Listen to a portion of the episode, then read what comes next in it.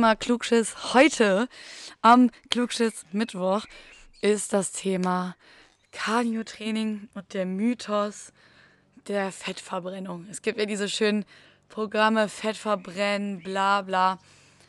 Ich möchte ein für alle Mal klarstellen, ich glaube, jeder, der im Fitnessbereich zu tun hat, hat jeden Tag damit zu kämpfen, dass man erklären muss, Cardio-Training verbrennt nicht die Kalorien, um Fett zu verlieren, sondern jede Aktivität tut es. Das heißt, Cardio-Training ist nicht der Schlüssel zum Erfolg, wenn man abnehmen möchte, sondern man kann halt beim Cardio-Training in kürzerer Zeit dauerhafter eine höhere Herzfrequenz haben, wodurch eben einfach mehr Kalorien verbraucht werden. Der Körper bewegt sich viel, es werden mehr Kalorien verbraucht als bei anderen Aktivitäten vielleicht, aber dass man aktiv sagen kann, ich gehe ins Fettverbrennungstraining, das funktioniert nicht.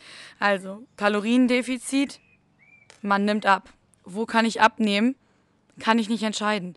Das heißt, ihr könnt nicht bestimmen, wo ihr abnehmt. Der Körper nimmt Fett ab und meistens an den Stellen, wo wir es gerne weghaben möchten, dauert es am längsten.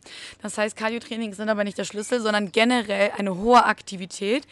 Viel Bewegung, Cardiotraining kann super, super, super unterstützend sein. Aber was uns dann eine Figur gibt, das können wir nur mit dem Muskeltraining, mit dem Krafttraining machen. Das heißt, Muskulatur da aufbauen, wo ich sie haben möchte. Das bedeutet, möchtest du schlanke Beine haben, macht es keinen Sinn, zum Beispiel super viele Übungen für die Beine zu machen, sondern ich würde da trainieren, wo du möchtest, dass es mehr wird. Zum Beispiel jetzt bei Frauen. Die Hüfte, vielleicht der Po, die Beine.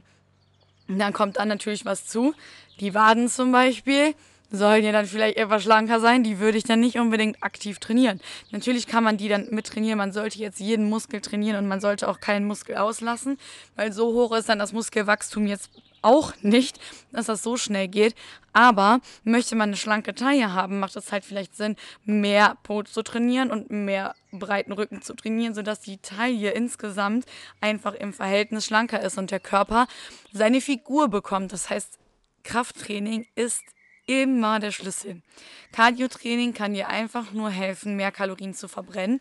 Du kannst es aber auch nicht aktiv machen. Natürlich, wenn du jetzt die Treppe machst oder laufen gehst, hast du auch immer ein gewisses Training für die Muskeln in den Beinen, ein bisschen im Bauch. Man arbeitet mit, aber man hat keinen Reiz, den Muskel aufzubauen.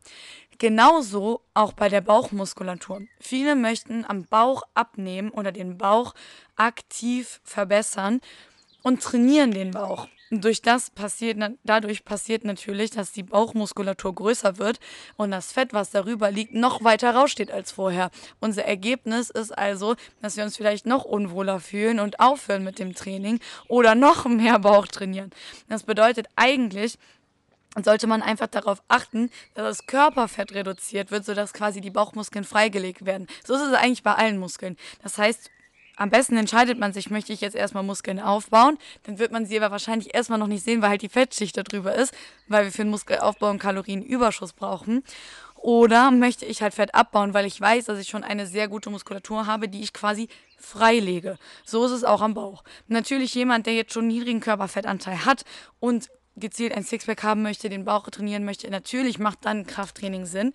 Aber man darf sich natürlich nicht wundern, wenn dann vielleicht die Hosen was enger werden. Genauso auch beim Po. Natürlich, wenn ihr den ganzen Tag Pro trainiert, dann wird der auch irgendwann größer und irgendwann passt vielleicht die 36 nicht mehr oder die 38 nicht mehr.